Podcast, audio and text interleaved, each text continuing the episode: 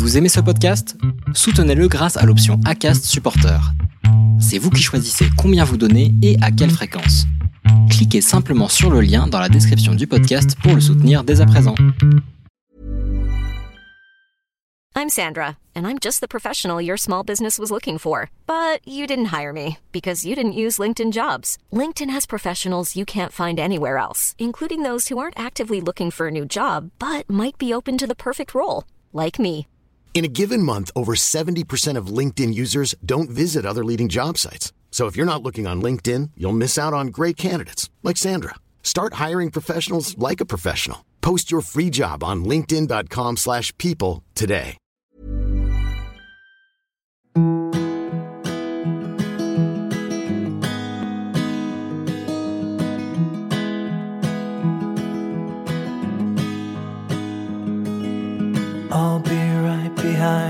Josephine. I won't leave you waiting in between. And the cigarette you bummed from me is almost burning out. You suck it till your fingers burn and throw it on the ground. Bienvenue dans l'épisode 31 de la saison 2 du podcast Les enfants vont bien. L'adoption d'enfants pupilles d'État s'est ouverte à nous, famille homoparentale, avec l'ouverture du mariage à tous. C'est une option de parcours dans nos accès à la parentalité, option que nous écartons souvent, découragés d'avance par l'immobilisme bureaucratique. Et pourtant, pourtant certaines de nos familles voient leurs efforts et leur patience couronnés de succès. Marc me l'a d'ailleurs fait remarquer. Il m'a fait remarquer qu'il trouvait dommageable que je n'aborde pas plus souvent cette possibilité, et surtout que nous en ayons tous une perception erronée, parce que lui et son mari n'avaient pas eu ce ressenti-là durant leur parcours. Marc et Jérôme font partie des tout premiers couples homosexuels à avoir été apparentés à un petit garçon. Ils sont aujourd'hui les heureux parents d'un petit Arthur. Alors Marc a voulu faire passer un message d'espoir, un message positif. Oui, c'est un parcours long qui demande de la patience et de la pugnacité, mais il n'y a pas de distinction entre les couples, leur sexualité n'est pas une condition à l'apparentement d'un enfant. Et surtout, à la clé, il y a l'accès à la parentalité sous une autre forme que la GPA ou la coparentalité, qui sont les seules autres options ouvertes aux couples d'hommes. Oui, j'ai mis ouverte entre guillemets, parce que si on y réfléchit, la GPA n'est pas ouverte, elle est tolérée et maintenant relativement sécurisée, et la coparentalité n'est toujours pas sécurisée pour les deux papas de la famille. Même nous, qui nous battons pour l'accès à la PMA, devons nous rappeler de la difficulté, tout autre, que rencontrent les familles de papa. Marc m'a livré un témoignage émouvant et porteur d'espoir. Il m'a partagé sans tabou les émotions qu'ils ont traversées, les doutes et le cheminement qu'ils ont fait faire à leur entourage. Ils ont fait tomber des idées reçues et ont surtout toujours gardé espoir, même dans les périodes d'attente qui sont si difficiles. Je vous laisse découvrir l'histoire de Marc et Jérôme et vous retrouve en fin d'épisode pour quelques données statistiques. Je vous souhaite une bonne écoute. Bonjour Marc. Bonjour, Constance. Je te remercie beaucoup de t'être rendu disponible pour cet enregistrement. Donc j'ai précisé que tu es venu vers moi pour me- m'alerter sur le fait que tu trouvais que c'était dommage qu'on ne parle pas plus de l'adoption d'enfants pupilles d'État dans, dans le podcast et surtout que quand on en parle, on en parle comme un vrai parcours du combattant. C'est ça Euh, Et donc tu m'as proposé de me livrer ton témoignage parce que vous avez eu la chance d'adopter un petit garçon, mon pupille d'État. Et donc, je spoil un peu. Et a priori, le parcours s'est très bien passé. Déjà, pour commencer, est-ce que tu peux te présenter et me présenter ta famille? Alors, moi, je m'appelle Marc, j'ai 37 ans. Je suis marié avec euh, Jérôme qui a 38 ans. Et on a pu adopter un petit garçon qui s'appelle Arthur et qui a eu 4 ans hier. D'accord. Et tu l'as vous l'avez adopté il y a combien de temps, euh, Arthur? Et on l'a adopté bah, il y a bientôt 4 ans. On a eu la chance que ce soit un enfant euh, pupille de l'État, né sous X, euh, et qui donc a été abandonné à la naissance et qu'on a Mhm. pu adopter à l'âge de 4 mois. D'accord. Donc un tout petit bébé, oui, ce qui est quand même, en tout cas, ce qu'on on considère comme étant rare dans, dans nos parcours. C'est ça. Alors, est-ce que tu peux me raconter comment tu as rencontré ton mari, qui n'était donc pas ton mari, ça. et, et- et comment vous en êtes arrivé à votre désir de parentalité? Alors, on va commencer par la rencontre. Alors euh, maintenant, ça fait euh, 13 ans qu'on est ensemble. Donc euh, la rencontre euh, remonte à 2008. Donc on s'est Mhm. rencontrés euh, basiquement euh, sur Internet, euh, sur des sites de rencontres. euh, voilà, on a eu 25 ans chacun. euh, on cherchait chacun une relation sérieuse et ça s'est fait très rapidement, facilement. On a, on a discuté, on s'est rencontrés peut-être deux mois plus tard Mhm. et en fait, on a très vite emménagé ensemble. De reste euh, un jour, reste trois jours, reste une semaine. Et au final, oui, au bout d'un mois ou deux, on a emménagé euh, rapidement ensemble sur Marseille. D'accord. Et donc, euh, disons, construction classique, euh, on avait 25 ans, on était dans une relation sérieuse, durable, euh, voilà, les rencontres avec les familles qui se passaient bien, d'amis, euh, l'évolution professionnelle, voilà, les, les, les années s'en- s'enchaînent euh, assez vite, en fait, sans, sans encombre. Mhm. Et donc, euh, moi, le désir d'enfant, il a toujours été euh, présent de manière indéfinie parce que forcément, pas, pas de solution précise euh, ou de ou d'option euh, à long terme. Évidemment. Euh, lui, un peu moins. Lui, euh, voilà, les enfants lui, plaisaient, mais c'était pas forcément un désir personnel euh, d'a- d'avoir des, des enfants à lui euh, ou d'être d'être papa. Moi, c'est vrai que dès que j'avais un enfant autour de moi, c'est quelque chose qui me qui me touchait vraiment, où je me disais, voilà, j'aurais peut-être pas la chance d'être papa. Alors, j'essayais de m'occuper euh, beaucoup euh, des enfants de des amis. Et alors, à quel moment tu as réussi à aborder ça? Et à quel moment, du coup, vous avez parlé de parentalité? Est-ce que pour toi, ça a été presque induit? Ça s'est fait tout seul? Ou est-ce qu'il a fallu vraiment que vous posiez le sujet sur la table? Euh, non, bah, disons que c'est quelque chose, je pense que dont on a dû par on devait parler. Euh, je je- pas de souvenir précis de, de conversation à ce sujet-là, mais peut-être en disant voilà, si un jour on a des enfants, ou c'était pas quelque chose qui était euh, inenvisageable pour lui, ou disons qu'on était jeune, euh, de 25 à 30 ans, la question s'est pas posée de, de manière claire, précise, comment, pourquoi. À 30 ans, quand disons que un peu l'horloge biologique, euh, on va dire, euh, pour moi, c'était un certain cap, un peu la trentaine, de me dire voilà, euh, on est adulte, on n'est plus des enfants. euh, Ouais, c'est un vrai euh, cap. voilà, ce, ce côté-là de se dire voilà, je vais avoir 30 ans, euh, et aussi de, de se dire ah ben à mon âge, mes parents, ils m'avaient déjà, ou voilà, ce rapport avec les parents, les grands-parents derrière, de se dire le schéma qu'on reproduit ou pas, qu'est-ce que ça induit chez nous? Et c'est vrai que en même temps, il y avait tout le débat pour le mariage pour tous, l'ouverture à l'adoption qui se faisait.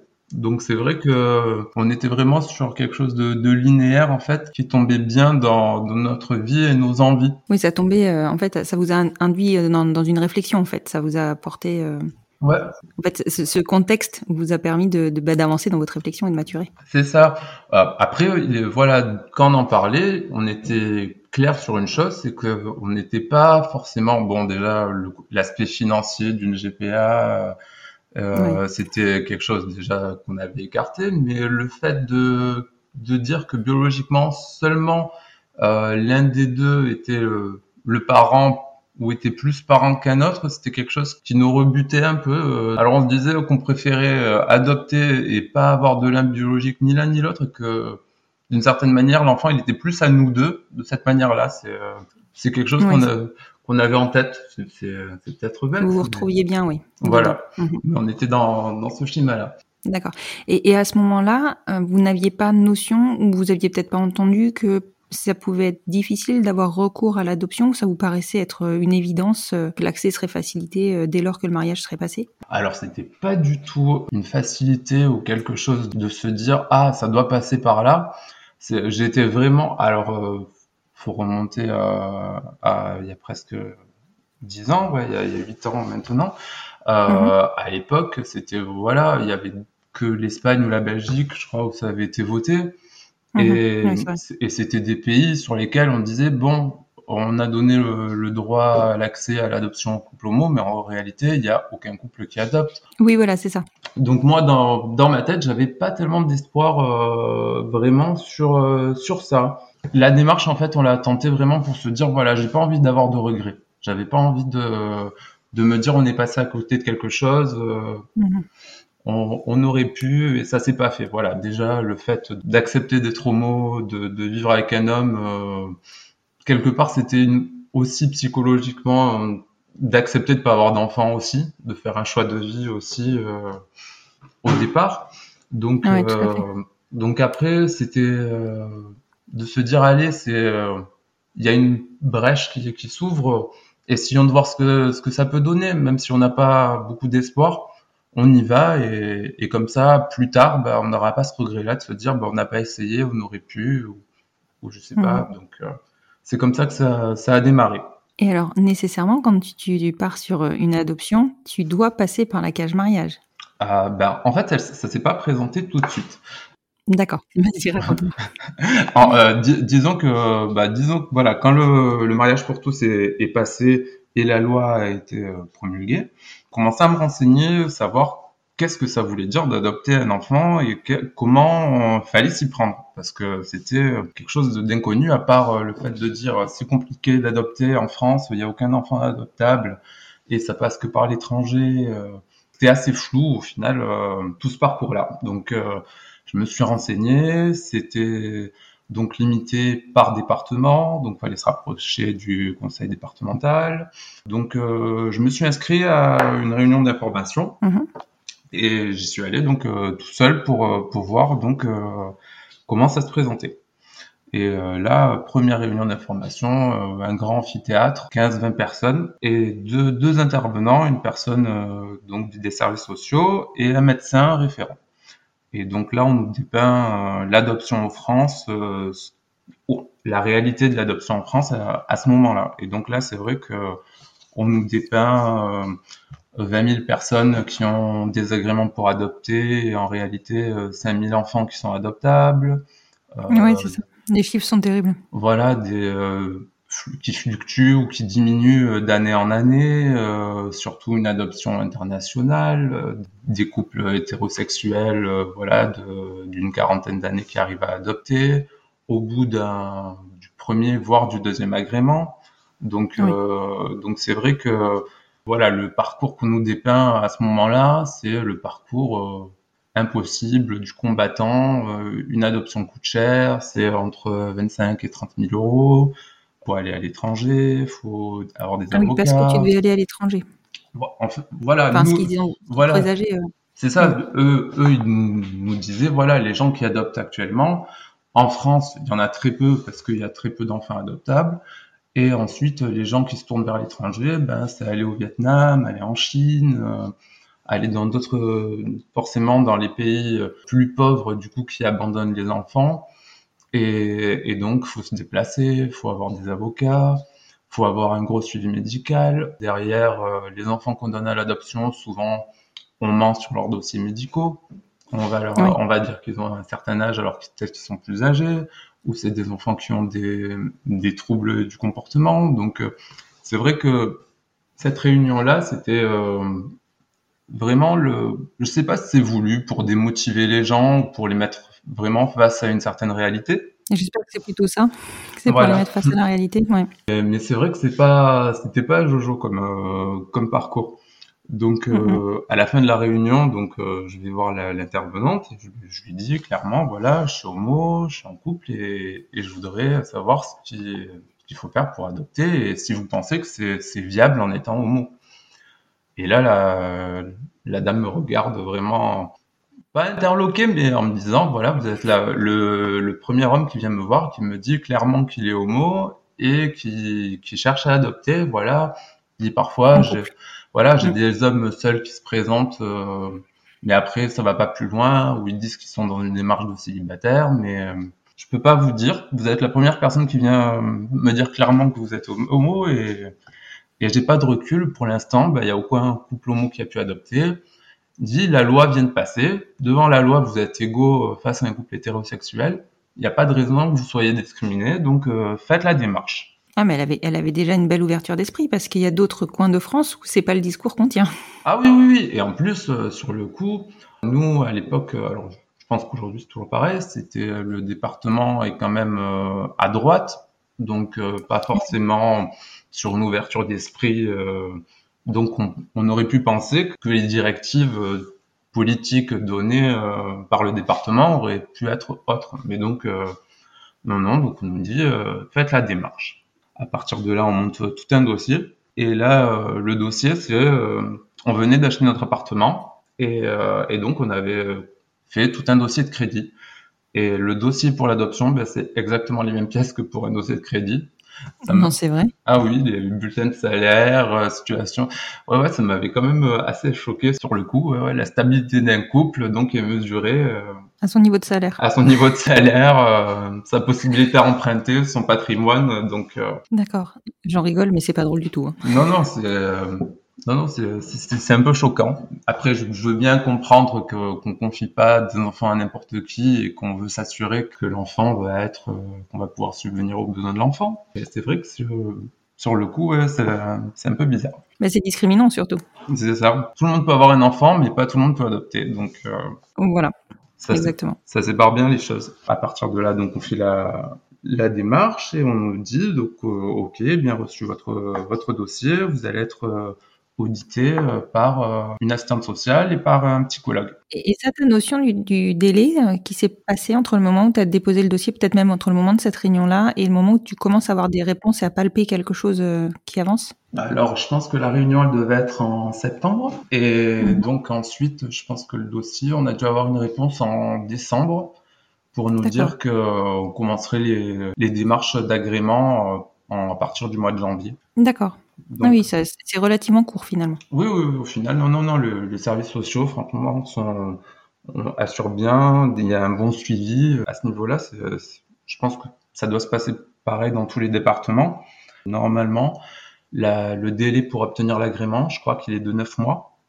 Mhm. Donc, euh, nous, on a commencé la démarche euh, en janvier et on a eu la réponse pour l'agrément au mois d'août. Ah oui, donc ça, c'est dans les neuf mois. Donc euh, c'est vraiment sur ce, délai-là. Il y a un délai de bien de six mois, je dirais, je pense, où ils prennent ce temps-là pour euh, faire mûrir aussi le, couple ou la, mhm. la, de, la personne qui demande l'agrément sur le, son envie. Nous, on a dû rencontrer peut-être euh, à deux, deux fois l'assistante sociale et mhm. peut-être euh, deux, trois fois de manière séparée. Et ensuite, le niveau avec le psychologue, c'était un rendez-vous en couple et un rendez-vous en solo. D'accord. Oui, donc en fait, tu as, toujours euh, as des petites étapes au fur et à mesure. Donc, tu n'attends pas neuf mois sans voir, rien voir venir. Tu as des étapes et ça. te fait avancer dans le process. C'est ça. Euh, pendant les, à chaque rendez-vous, on, va parler de nous. moi, le, le premier rendez-vous, donc on était allé, on s'était présenté, on avait décrit notre démarche, notre envie. Et ensuite, on revoit la personne peut-être un mois plus tard. Mhm. Et, donc, euh, sur un mois, peut-être euh, les questions qui ont été abordées la, la séance précédente, va redemander d'y revenir dessus pour, euh, pour voir l'évolution ou ce qu'on a pu réfléchir entre nous. Donc, c'est quand même, voilà, moi, c'est vrai que quand on a démarré les démarches, moi j'étais très sur Internet à regarder les forums, voir un peu ce qu'il y avait sur les forums au Canada, en Belgique, pour essayer de me de palper des informations, de trouver des choses, des, qui, pistes. des pistes, voilà, parce que ça me semblait vraiment flou euh, à ce niveau-là. Moi, je me rappelle que l'un des rendez-vous que j'ai eu avec l'assistante sociale, pour elle, voilà, l'adoption nationale, c'était pas forcément viable, il y en avait très peu. Donc ensuite, c'était de dire, bon, quelles possibilités vous avez sur l'adoption à l'étranger Et là, en fait, elle est allée simplement sur le site d'adoption.gouv, euh, le site du gouvernement, et d'aller voir la liste qu'il y avait sur euh, les pays quel pays accepté en célibataire, en couple, ou couple de même sexe. Mais il y avait vraiment à cette époque-là une méconnaissance totale. Euh, on, est même venu à nous dire ah on n'a pas encore eu la formation pour les couples homo. Oh là là. Donc euh, c'était vrai. Alors ça, ça semble pas si lointain non plus, mais c'était vraiment voilà quelque chose pour eux où ils n'avaient pas eu les formations, ils savaient pas encore euh, comment ça allait se passer la loi était passée euh, plus rapidement en fait que la volonté de la société, je sais pas. Donc euh, c'est vrai que je pense qu'ils n'avaient pas fait cette démarche-là, euh, l'ouverture d'esprit derrière mhm. sur, sur ça. Nous, euh, vraiment, je vais pas à me plaindre parce qu'on n'a eu aucun jugement. À aucun moment de notre parcours, on nous a jugé ou dit quelque chose de négatif sur la, notre volonté d'adopter ou le fait qu'un enfant soit avec un couple homosexuel. Oui, voilà, c'est ce que j'allais te demander. À aucun moment, il y a une personne qui vous a mis un frein en vous disant Attendez, je pense que ça va pas être possible. Jamais, franchement, euh, on a, sur, sur, sur, ça, Alors je sais pas si c'est parce qu'on était deux garçons de 30 ans euh, qui propres sur eux, qui, qui présentaient bien et qu'il y avait une certaine sympathie pour euh, pour la volonté d'adopter.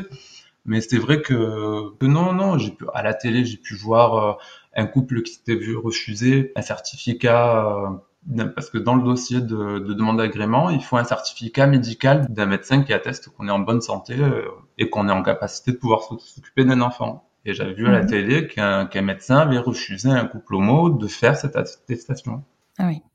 Après, ça, c'est une question de conviction. Hein. Et puis, ça. les professionnels de santé, enfin, que ce soit de santé ou même au niveau juridique, on, le sait. Hein, J'ai enregistré suffisamment d'épisodes maintenant pour euh, qu'on se rende compte que mais, ils font parler leurs convictions avant tout. C'est ça. Mm-hmm. Nous, c'est vrai que à ce niveau-là, on n'a pas eu de soucis particuliers. Quoi. Tout le monde a toujours été bienveillant et dans notre sens, euh, mm. ça n'a pas, été compliqué. Voilà. Bon, ça c'est, enfin, ça c'est vraiment une chance, je pense, et j'aimerais bien avoir d'autres, d'autres enregistrements, d'autres interviews qui vont dans le même sens. Ça prouverait qu'on avance.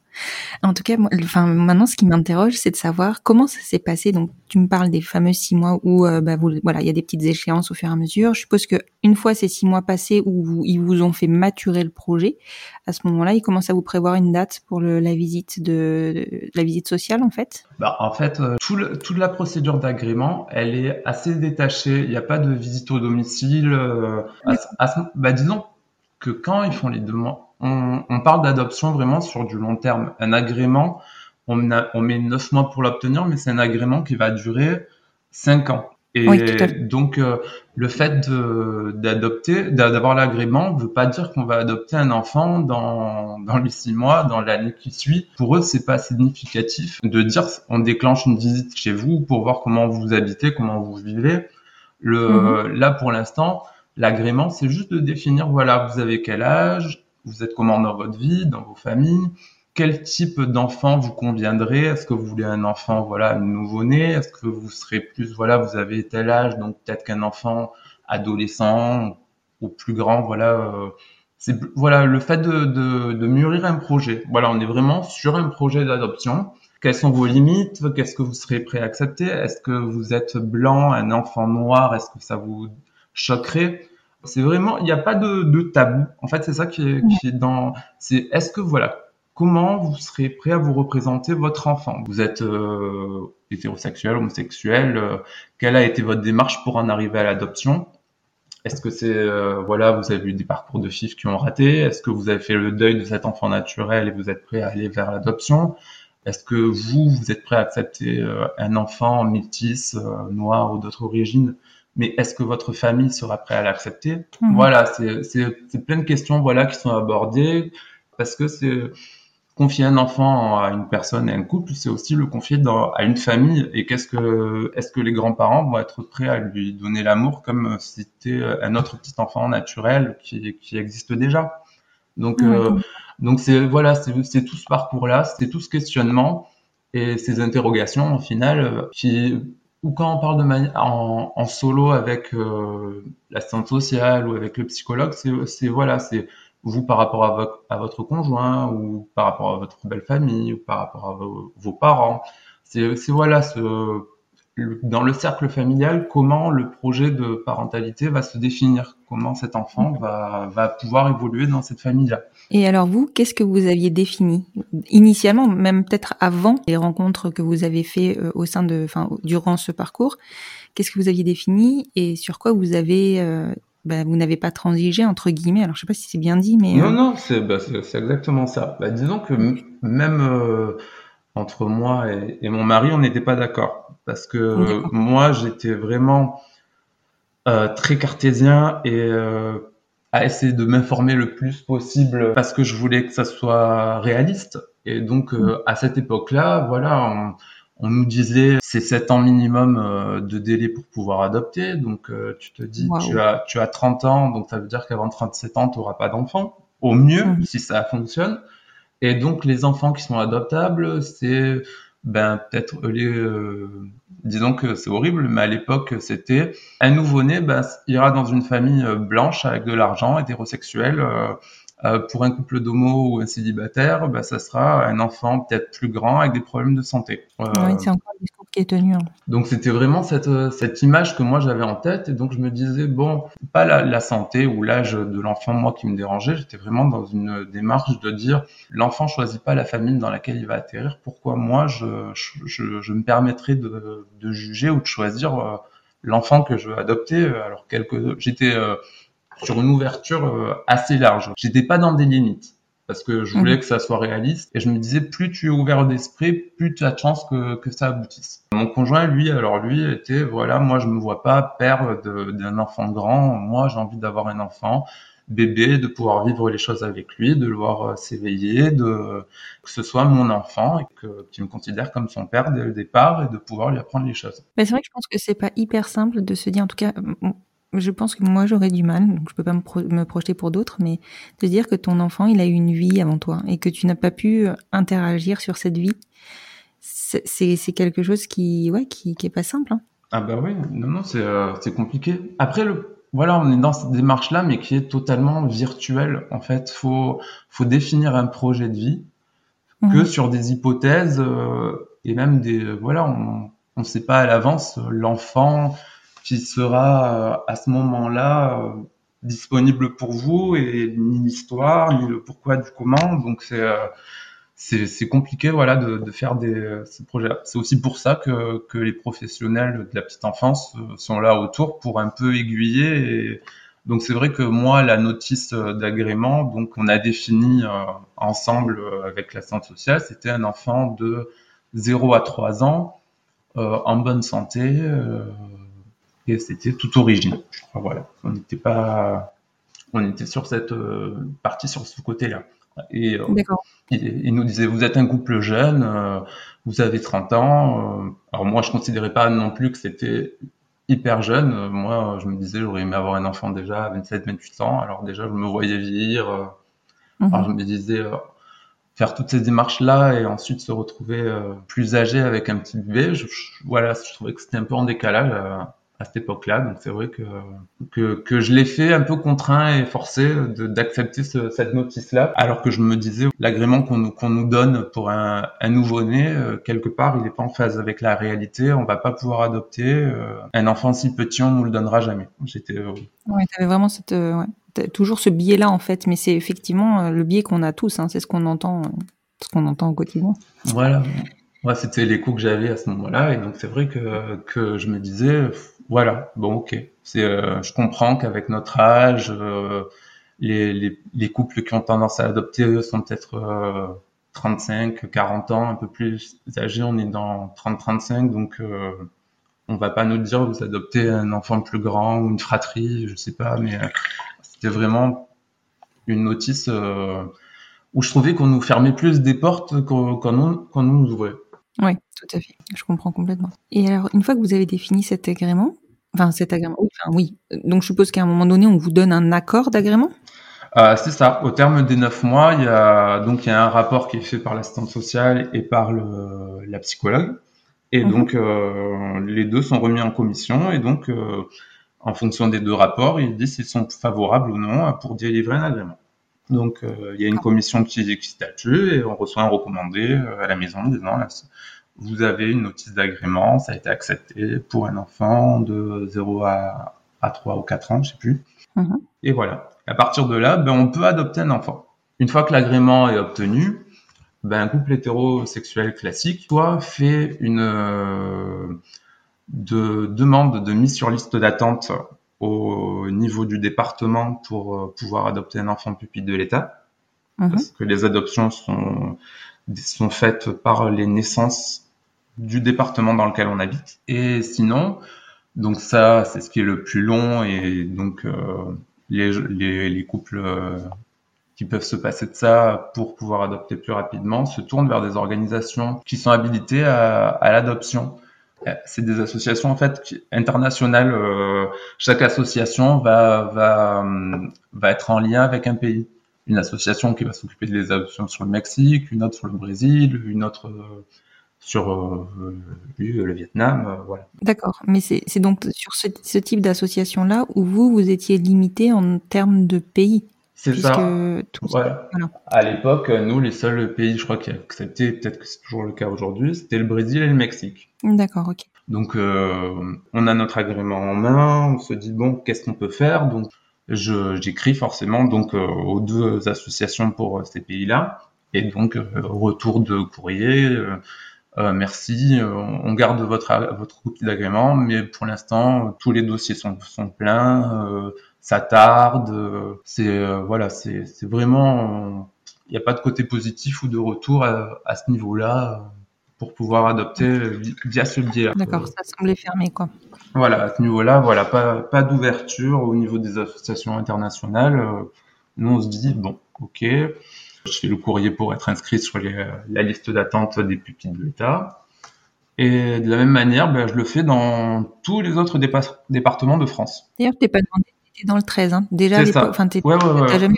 On, a, D'accord, ok. on est resté dans les Bouches-du-Rhône. euh, donc, Mhm. on nous a toujours. À un moment, on avait un projet justement de, de déménager dans le Var, donc euh, département limitrophe. Mais c'est un département où on nous a dit il y a clairement moins de naissances que dans les Bouches-du-Rhône. Donc, euh, si vous déménagez, vous serez lié au conseil départemental des, du Var et plus des Bouches-du-Rhône. Et donc, vous serez sur la liste d'attente du Var. Donc, euh, il y a moins de naissances, donc vous avez moins de chances que ça aboutisse aussi. D'accord, ouais, bon, au moins, ça... Voilà, tu savais qu'il fallait attendre pour déménager. C'est ça. Mais bon, voilà, c'est euh, c'est vrai que le, le projet de vie. alors c'est difficile, voilà, parce que t'es, euh, l'adoption c'est tellement pas palpable. Il y a des mois qui, qui passent sans aucune nouvelle, sans aucune information.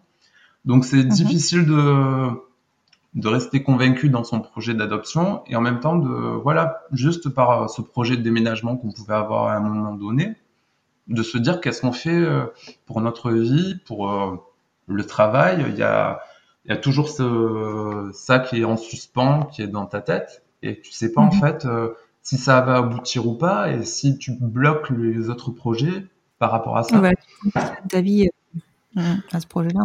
donc, euh, donc voilà, donc c'était euh, c'était très complexe à l'époque euh, pour euh, pour prendre des décisions. Bon, on s'est pas empêché, on n'a pas bon le projet c'est pas fait, on n'a pas déménagé, tant mieux.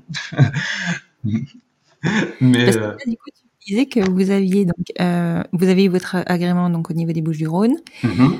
Cet agrément, il est valable au niveau de la France entière, puisque tu étais en train de me dire avant que je te coupe, et je m'en excuse, que tu que avais commencé à donc envoyer ton agrément à tous les autres départements. c'est ça. Bon, le, le on peut adopter en, en France et on peut adopter à l'étranger une fois qu'on a l'agrément. Mais disons que on, on envoie l'agrément dans les autres départements en se disant peut-être qu'ils ont de la place ou peut-être que l'agrément qu'on peut avoir peut correspondre à un enfant qu'ils ont chez eux, on ne sait pas. Mais bon, euh, dans la réalité, tout le monde répond en disant euh, merci pour votre courrier, mais on a déjà suffisamment de, de demandes dans notre département pour euh, et peu Ouais. d'enfants pour, euh, pour pouvoir répondre aux, aux demandes des autres. Mhm. D'accord, d'accord. Et alors, donc tu me dis, c'est, c'est, enfin, on le sait, hein, c'est fait de, de, de d'avance rapide et, et de, et de moments complets, enfin, de, de temps énorme où il se passe rien. Quand, quand est-ce que ça se déclenche pour vous? Alors euh, donc euh, là, le- l'agrément, donc on, on l'a il y a maintenant euh, 7 ans, ouais, ou Mhm. 6 ans. Et donc euh, on a l'agrément et là, je crois que pendant deux ans, rien du tout. Pas de nouvelles, rien du tout. La seule chose, au bout d'un an, on nous demande de, de confirmer qu'on souhaite toujours adopter un enfant et qu'on maintient notre agrément. C'est la seule démarche que qu'on nous demande de faire. Et c'est vrai que pendant deux ans, en fait, euh, c'est euh, horrible parce que quand on est focalisé sur sur cette envie-là, ce désir-là, on se retrouve vraiment euh, démuni parce qu'il n'y a rien qui se passe et, et pas de possibilité. La seule démarche que j'ai faite, ça a été, il y avait un appel à la candidature à un moment sur le Mexique Mhm. par l'Agence nationale d'adoption. Et donc, euh, envoyez votre dossier, euh, il y a un tirage au sort. Et tirer au sort cinq dossiers sur l'ensemble des dossiers qui étaient envoyés pour présenter euh, au Mexique les démarches. Donc, je pense que c'est la seule démarche que j'ai dû faire pendant les deux ans, hormis de m'informer, de grappiller des infos sur Internet, de... Enfin, rien qui, qui m'ait fait avancer, mais qui, euh, voilà, me faut se sentir actif parce que c'est vrai que sinon on a l'impression que le projet meurt, qu'il avance pas. Ah oui, donc c'est vrai que c'est pesant, voilà, ce, ce, côté en fait où on est on a l'impression au démarrage que, que, voilà, on avance, on rencontre des, des, gens, des professionnels, et ensuite, une fois que qu'on a le, le, sésame en main, ben, en fait, on se retrouve euh, seul, démuni chez soi, et sans plus aucune information. Donc euh, oui, vous pouvez adopter, mais au bout de, ben, de deux ans, ouais, je crois, toujours sans rien voir revenir, euh, je dis à, mon conjoint, je fais, il y a, il y a une association qui, qui est spécialisée en fait dans les enfants à grande difficulté. Donc mhm. c'était vraiment pas son, son, son envie mais euh, il accepte de, avec moi d'aller rencontrer l'association. Et c'est vrai que on rencontre donc une association qui qui pas contre le fait qu'un couple homo adopte, mais c'est vraiment des enfants avec de gros besoins, euh, des enfants autistes, des enfants handicapés lourds, et donc euh, vraiment quelque chose euh, où, faut, où on nous dit clairement, voilà, c'est euh, faut qu'il y en ait un des deux qui arrête de travailler. Euh, donc vraiment une toute autre, ah une, voilà, un autre projet de vie, une autre démarche. Moi, j'étais même presque prêt à l'envisager par l'envie d'avoir un enfant, mais lui complètement pas. Euh, il disait avoir un enfant c'est du bonheur, c'est pas pour se sacrifier. Et on tourne la, la, page de ça, voilà. Donc, mais bon, voilà, c'était toujours dans, dans, mon idée de dire je, je veux rien écarter, on, on sait jamais, ça si ça peut mener quelque part.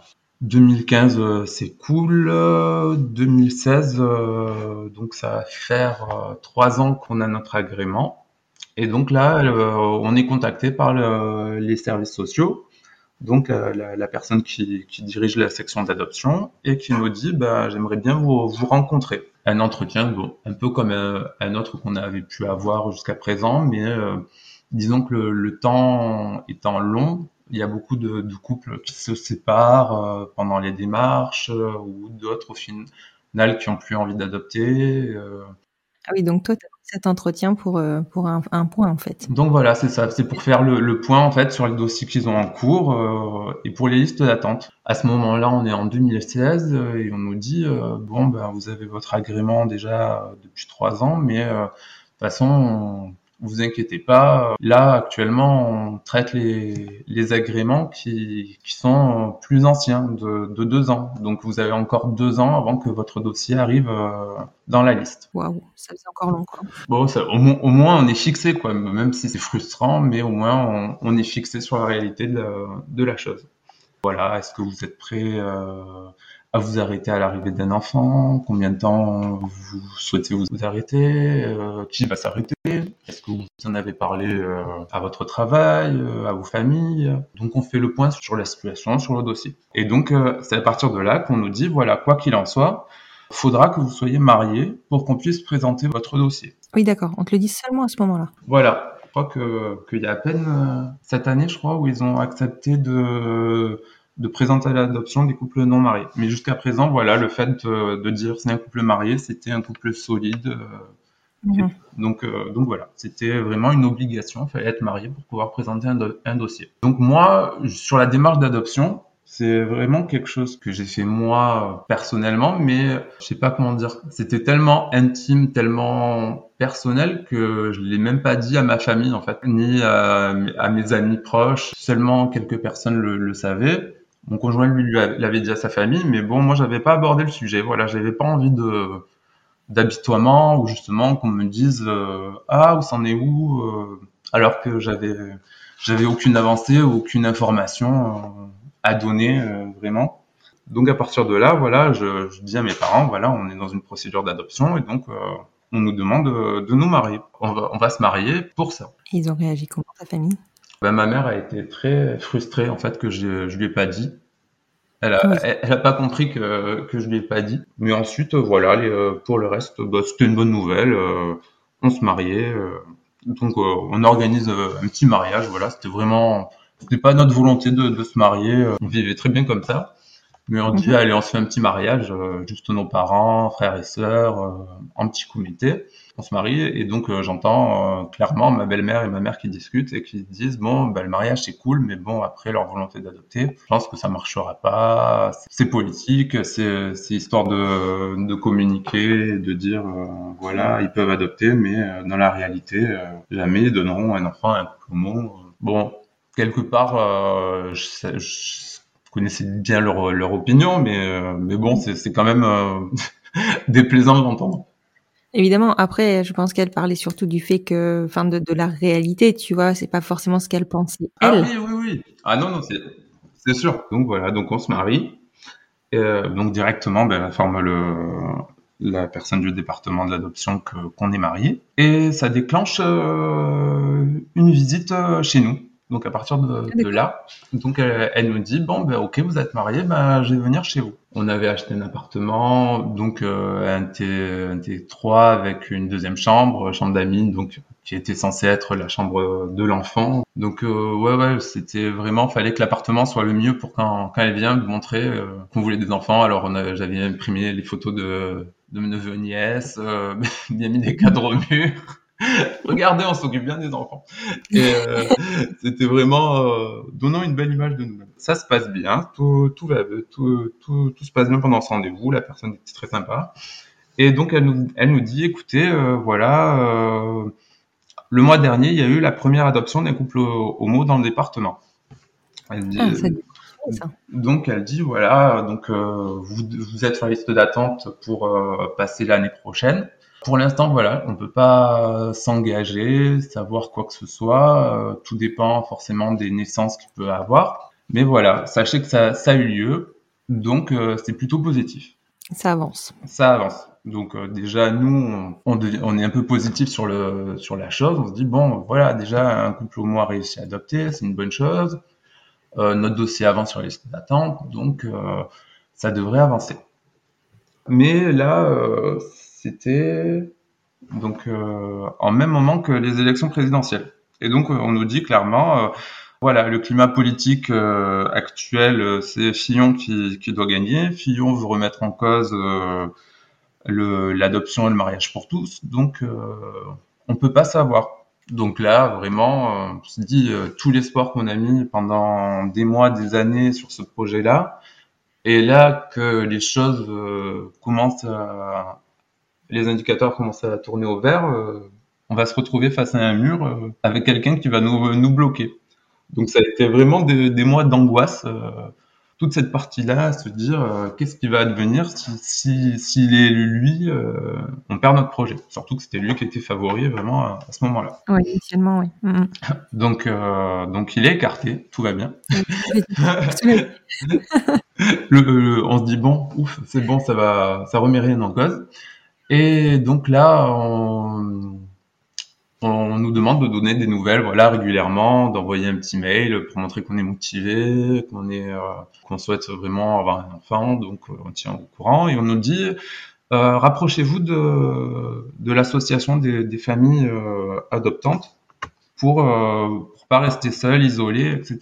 Donc on, on se rapproche de de cette association-là. Et donc, on, on est inscrit dans un groupe de parole. Donc, on se retrouve euh, pendant six mois à aller, euh, ouais, une fois par mois, euh, rencontrer d'autres couples qui souhaitent adopter, discuter avec eux, sachant qu'en fait, dans, au moment d'une adoption, il y a un conseil de, de famille qui se réunit, qui est composé Mhm. en fait de membres de cette association-là, de responsables politiques du département, de, des personnes des services sociaux. Et donc, il y a, il y a un conseil voilà, d'une dizaine de personnes qui étudient les dossiers, qui, en, fonction du parcours, euh, qui, qui délibèrent euh, pour ou contre euh, l'adoption d'une famille pour un enfant. Donc, euh, donc voilà, donc comme on était désireux de faire les choses correctement, et donc que on nous dit voilà, rapprochez-vous de l'association, on s'inscrit et on, on va à ces groupes de parole. Donc moi, ben, c'est vrai que tout ce qui faisait avancer un peu notre projet et qui, moi, me permettait de pas me sentir isolé dans, dans la démarche, me faisait du bien. Mon conjoint, lui, euh, allait le soir, euh, après le boulot, à des réunions euh, pour voir des gens malheureux parler de, du fait qu'ils n'arrivaient pas à adopter. C'était vraiment quelque chose qui, qui l'embêtait beaucoup. Mhm. Mais parce que c'est vrai que je pense que le- psychologiquement, en fait, on n'était pas dans, la, dans le même état d'esprit, en fait, que les couples classiques. Nous, l'adoption, ça avait vraiment été une option qui s'est présentée à nous, voilà, qui s'est ouverte à nous, euh, qui n'était pas prévue. Donc, c'était une chance. Alors que pour un couple euh, hétérosexuel classique, c'est face à une infertilité, des FIV euh, qui n'ont pas marché.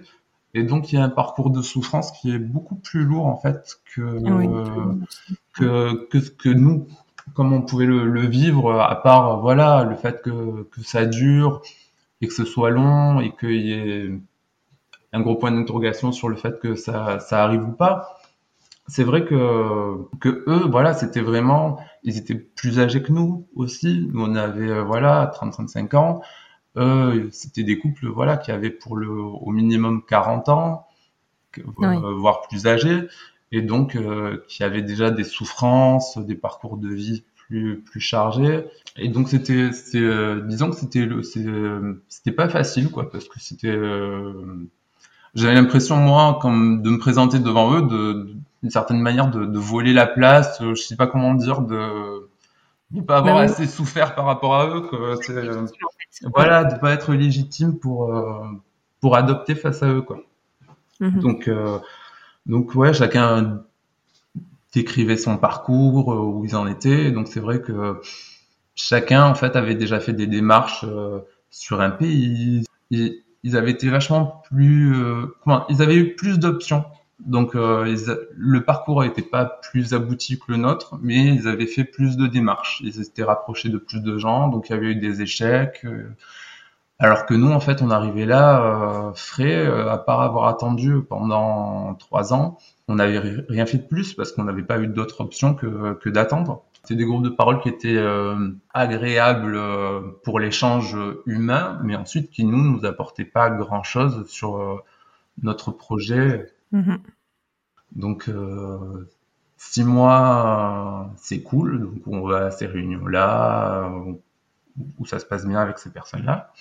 Et, euh, et donc, on est recontacté par la directrice des services de l'adoption et qui nous dit voilà, on se reverra en septembre pour un entretien à nouveau. Mais juste, voilà, je mets à jour mes, mes dossiers et je voulais savoir, voilà, au niveau de du fait que l'un des deux s'arrête au moment de l'arrivée d'un enfant. Euh, on avait parlé de trois mois. Est-ce que vous seriez prêt à, à, rester six mois? Ça commence à préciser quand même. Voilà, donc elle commence à nous poser des, des questions. Voilà. Euh, alors nous, c'est vrai sur le coup, on ne tilte pas. On se dit pas ah c'est en rapport à quelque chose. c'est vrai euh, sur le. Donc nous, oui, oui, bien sûr, six mois, six mois. Vous voulez neuf mois, neuf mois. Tout... Combien, combien? Voilà, nous toujours d'accord, d'accord, d'accord.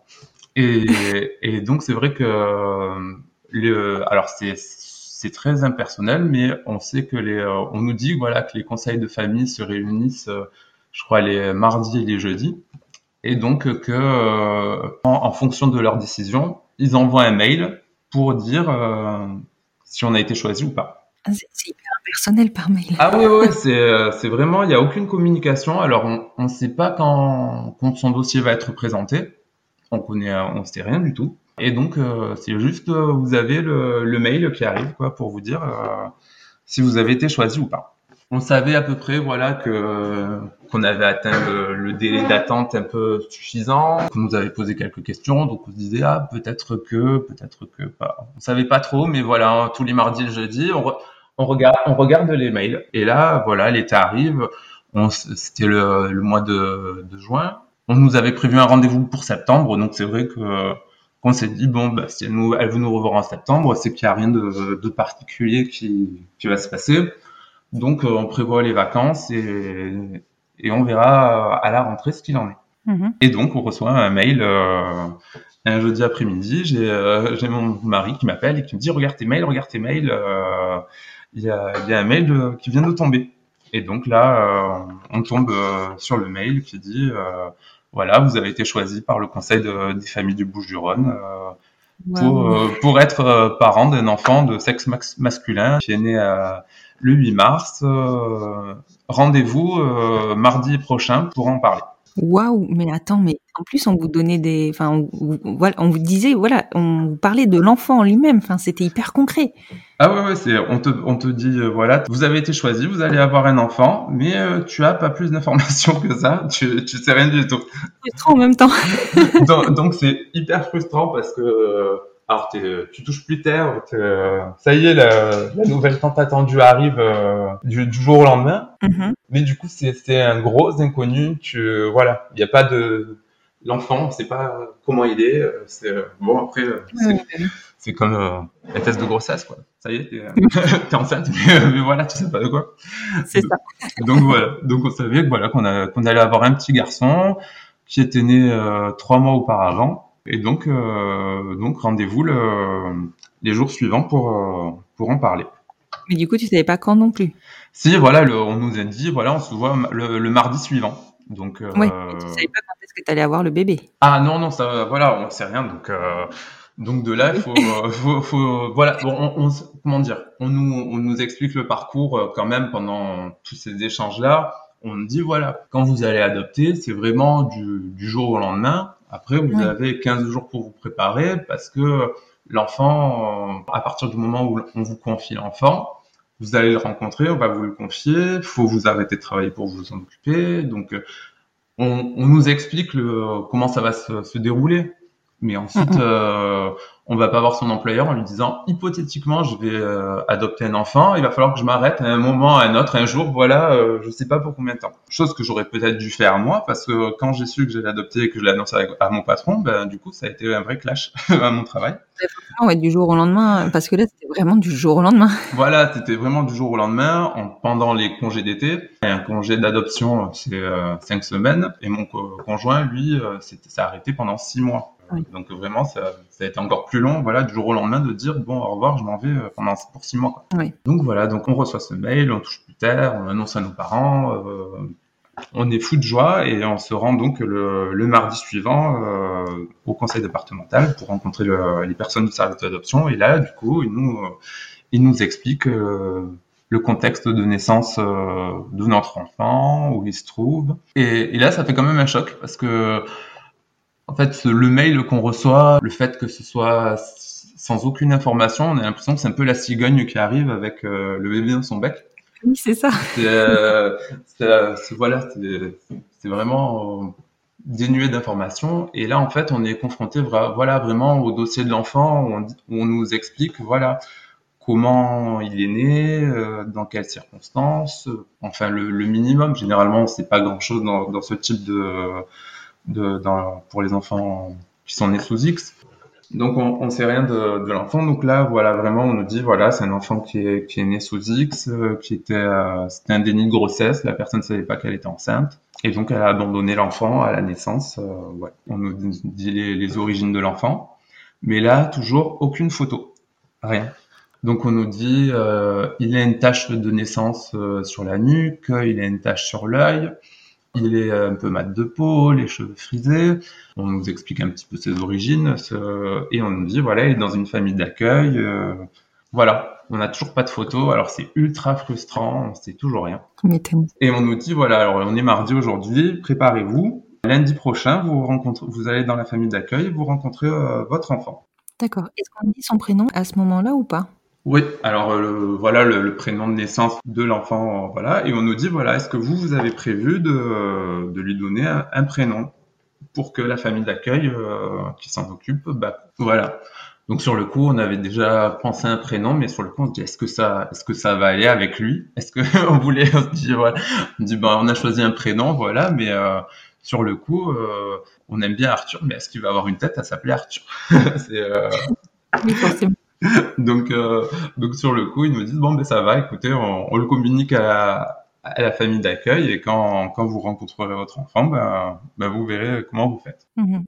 Donc là, euh, une pression euh, monumentale euh, jusqu'au lundi suivant où faut organiser une chambre d'enfant. Bah oui, c'est ça. en, aussi. en- en quelques, quelques jours. Et là, euh, merci à toutes mes copines qui, euh, qui en euh, rien de temps m'ont trouvé euh, un lit, une poussette, des vêtements. euh, et je me suis retrouvé avec euh, une chambre pour enfants euh, pleine euh, à craquer de, de jouets, de, de, de vêtements. euh, en, en deux trois jours, on avait tout ce, que, tout ce dont on avait besoin, on l'avait. Donc Ah, c'est génial. ah ouais. Ouais, ça a été vraiment super. Sur, on a bien été aidés. Euh, C'était génial. Non, vraiment, tout le monde euh, était super content pour nous. C'est, euh, ça s'est super bien passé. Et donc, ouais, en même temps, gros stress, grosse tension. on nous dit, voilà, n'hésitez pas prenez des jours euh, pour, pour vous préparer parce que euh, la tension émotionnelle que vous allez avoir elle va être tellement forte que vous allez être épuisé quoi. Ouais, ça m'étonne pas. Le lundi suivant arrive donc des journées interminables. On sait qu'on a un enfant qui, qui nous attend, on sait euh, dans quelle ville il se trouve, mais on peut pas aller le voir. Donc c'est ultra frustrant. Donc on part le, le, lundi matin de la semaine suivante, donc chez la famille d'accueil. Mais non, pas la famille d'accueil, c'était à la PMI.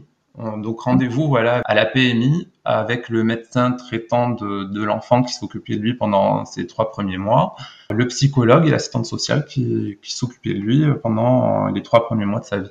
On nous explique, voilà, c'est un enfant en bonne santé, euh, et, euh, il est joueur, euh, voilà tout ce qu'on peut dire d'un enfant de trois ans. Et là, on attend l'assistante sociale qui doit venir avec l'enfant. Et, et elle n'arrive pas.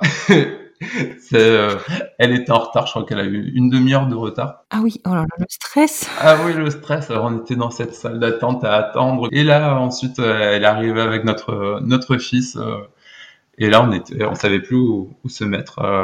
En même temps, on était perdus, on tremblait. Tu m'étonnes. donc, donc voilà, ce petit bout de chou qui venait de faire quatre mois et on, ne savait pas par, où le prendre, comment le prendre, voilà, il se mettait à pleurer. Euh. Et donc, bah oui. Ah, voilà, et là on nous dit voilà, donc euh, là c'est la semaine euh, d'intégration et donc vous allez passer, on est lundi, donc vous passez lundi, mardi, mercredi dans la, avec la famille d'accueil, avec eux pour voir comment ils s'occupent de l'enfant, pour que l'enfant apprenne à vous connaître. Et si tout se passe bien, euh, d'ici la fin de la semaine, vous pouvez le récupérer chez vous. Donc on y va, on passe tout le, le lundi chez, chez eux, on s'occupe de lui.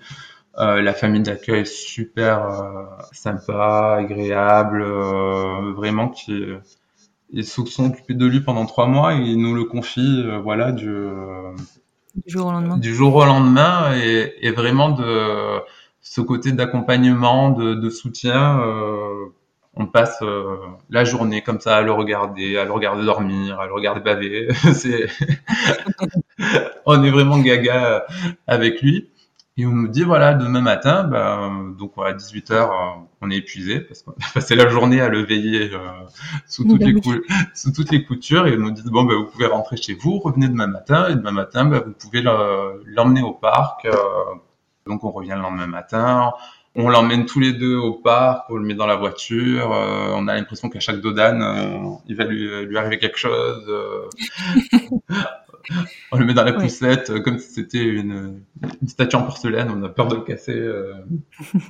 Ah on était vraiment, on était apeurés. il est super heureux. Donc, donc ouais, donc tout se passe bien.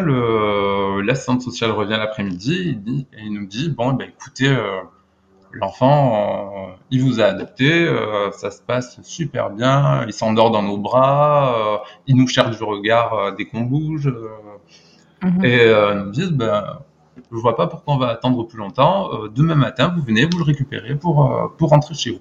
Waouh donc, donc, nous, super contents. Et donc, on revient le lendemain matin, on récupère. Et direct, on le met dans, on, lui monte la, maison, le, sa chambre, son lit, on le pose, il s'endort, tout nickel. Euh. il, a, il a toujours été, euh, il s'est toujours super bien adapté. Euh. ça a été, ça a été magique. Donc à partir de là, on nous le confie, il est chez nous et on a un suivi quand même. donc voilà, l'enfant est confié en vue d'une adoption. C'est à partir de là.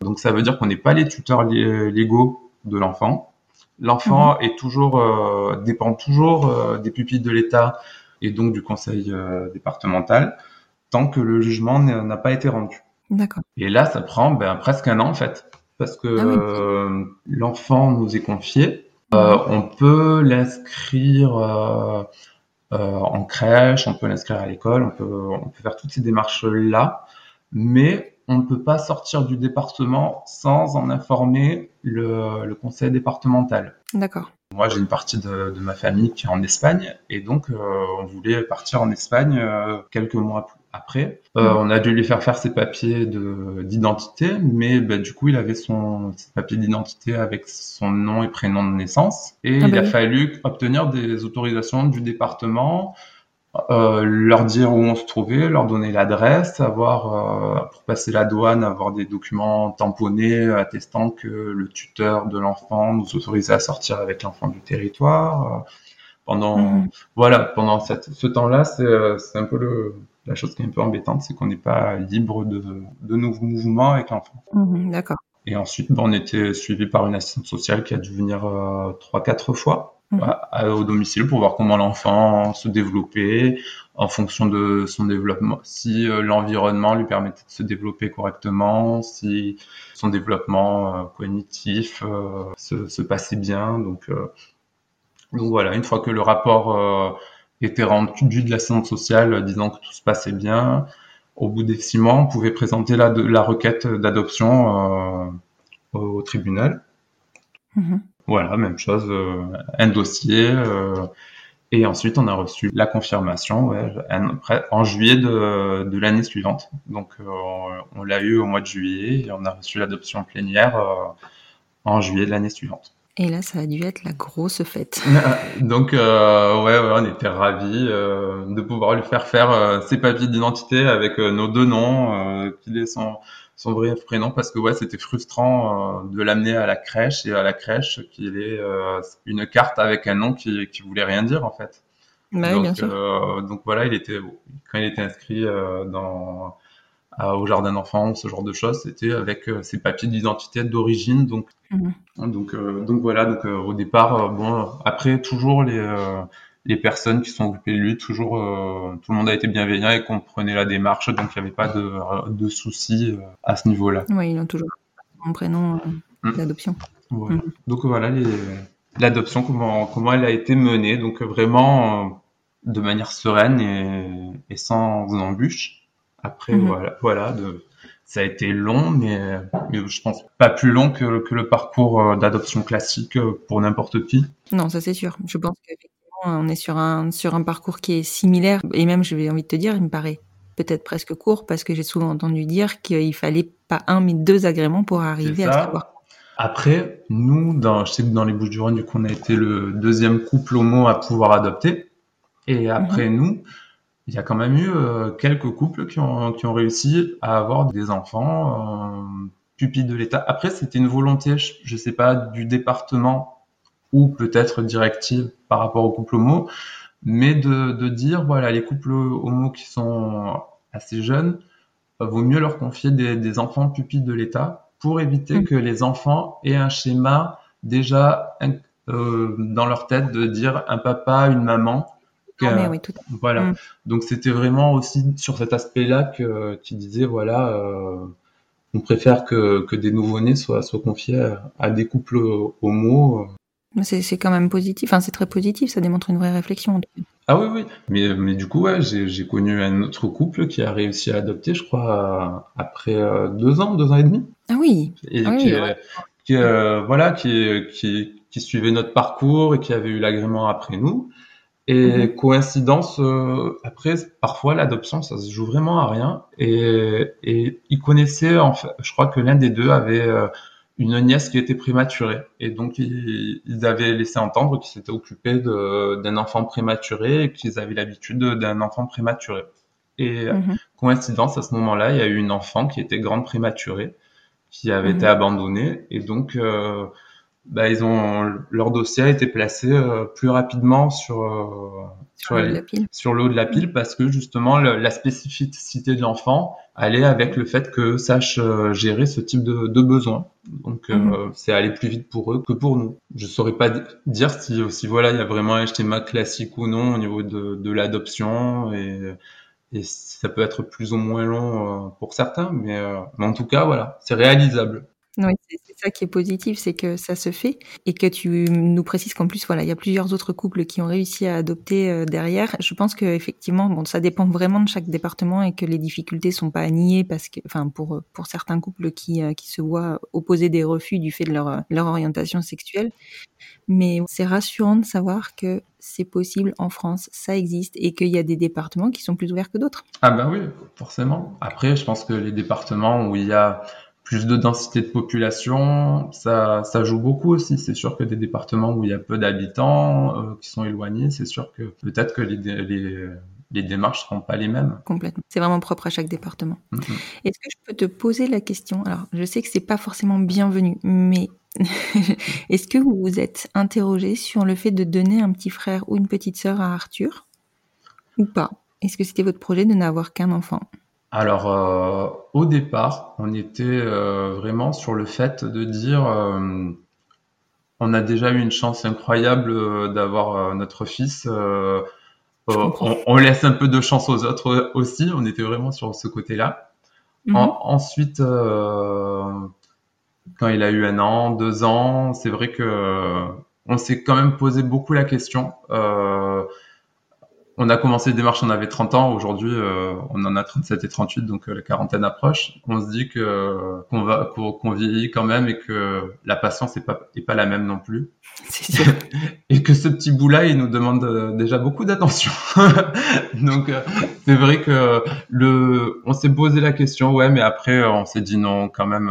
si si ça avait pu être après la première adoption et qu'il n'y avait pas eu ce délai de, de 4 ans, dirons-nous, parce que bah, c'est notre repère à nous, parce que notre histoire, elle a duré 4 ans, et qu'on s'est dit, voilà, on l'a, on a 34 ans, 35 ans, c'est remettre encore 4 ans au compteur, et peut-être qu'on ne sera pas parent d'un deuxième enfant avant 39, 40 ans. Mhm. Après, ça nous semblait quand même euh, loin. On s'est dit, euh, voilà, on, on, a la chance déjà d'en avoir un, c'est super. Euh, c'est une vraie chance, c'est clair. Euh, voilà, donc euh, donc c'est pour ça qu'on n'est pas allé plus loin dans, dans les démarches. Bah, c'est vrai que c'est un peu le, le, biais hein, de l'adoption, c'est que tu maîtrises pas la durée du parcours. Alors en vrai, on maîtrise pas la durée du parcours euh, dans un couple classique, mais au moins tu es acteur et tu sais quand quand tu sais quand tu essayes de faire avancer les choses ou quand tu ne les fais pas avancer.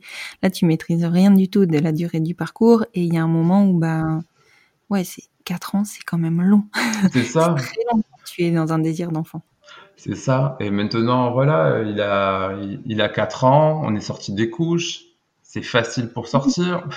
quand, quand, quand, je vois, voilà, le sac langer, la poussette, euh, tout ça, ça, j'ai plus tellement envie de m'y remettre. je comprends. je comprends. C'est clair que c'est des phases hein, dans la vie, soyons. Donc, donc, c'est vrai que j'ai bavé devant des, des enfants petits. J'ai toujours adoré m'occuper des, des, enfants des autres. Je me suis occupé du mien euh, avec le plus grand des bonheurs. Mais aujourd'hui, quand je vois des bébés, bah, en fait, je suis le papa d'un petit de 4 ans et je, suis, me, je me sens plus en phase en fait avec les, les bébés. Le, j'ai plus envie de changer les couches, j'ai plus envie de faire faire les héros et, et je me régale à regarder Spider-Man. Donc, euh, je comprends complètement. Mais c'est, t'as raison, hein, faut profiter. Il y a que ça de vrai finalement. C'est ça, voilà. Non, non, voilà, il n'y a, y a pas de manque aujourd'hui. On a, on a un vrai équilibre euh, tous les trois euh, ensemble. Donc, euh, donc c'est pour ça, on s'est dit non, ben, l'harmonie, elle, est bien tous les trois, pas besoin d'aller rajouter encore un autre enfant. Un autre enfant, je comprends complètement. En tout cas, je te remercie beaucoup, Marc. Euh, je pense que vous allez insuffler beaucoup, beaucoup d'espoir auprès des familles qui sont en cours de process d'adoption. Et aujourd'hui, je pense que voilà, vous, restez, hélas, entre guillemets, une, petite exception. Mais ce que tu nous diffuses, c'est vraiment que bah, ça tend à changer, ça bouge. Et voilà, faut. Ah, voilà, il y a de l'espoir dans l'adoption. Il n'y a pas. voilà, moi, euh, c'est vrai que Aujourd'hui, je remarque qu'il y a beaucoup de jeunes couples euh, homo quand je vois sur Internet, sur les forums, sur Facebook, qui direct en fait euh, se tournent euh, vers la GPA ou mm, mm. et il n'y a pas que cette option-là aussi. Il y a, y y a l'adoption bah, et qui reste comment dire juste gratuite parce que faut, mm. faut le dire, c'est une adoption gratuite en France qui est permise par l'État français, donc c'est important. C'est une option à envisager, c'est clair. Encore une fois, je te remercie beaucoup, Marc. Merci à toi si tu m'autorises, je mettrai en, lien de cet épisode ton profil Instagram si jamais euh, des couples souhaitent se tourner vers toi pour avoir un peu plus d'informations. Bien sûr. Merci beaucoup. Et puis, euh, ben, je te dis à très bientôt. À bientôt.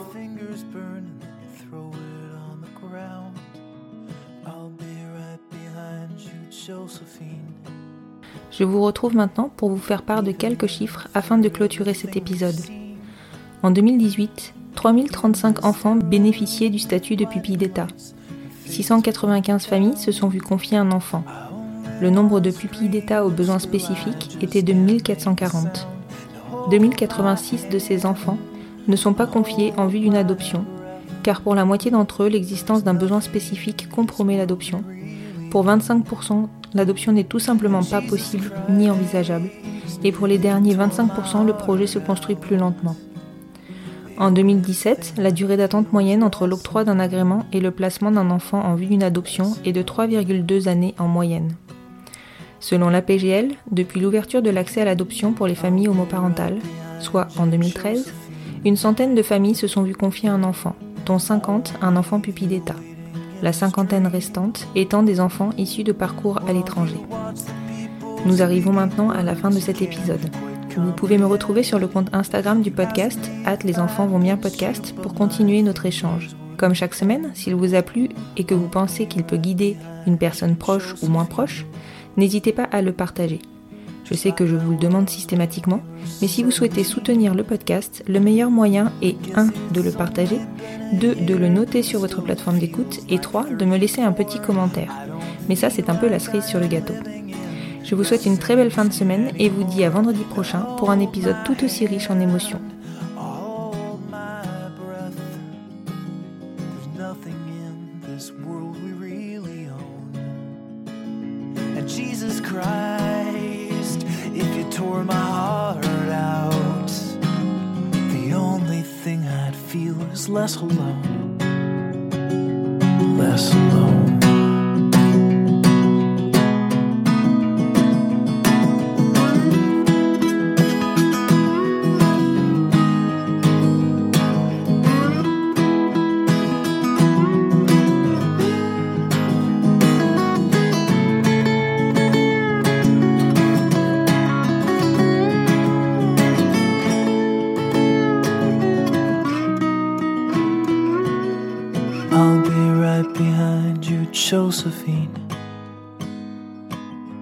Even when my soul's an amputee, and my bleeding heart is sinking in the lake inside my chest. So I grab what I can cling to and I leave behind the rest. Now hold my hand, I'll hold my breath. There's nothing in this world we really own. Jesus Christ, if you tore my heart out, the only thing I'd feel was less alone. Now hold my hand and take my breath and leave behind the things you'll never own. And Jesus Christ, please tear my heart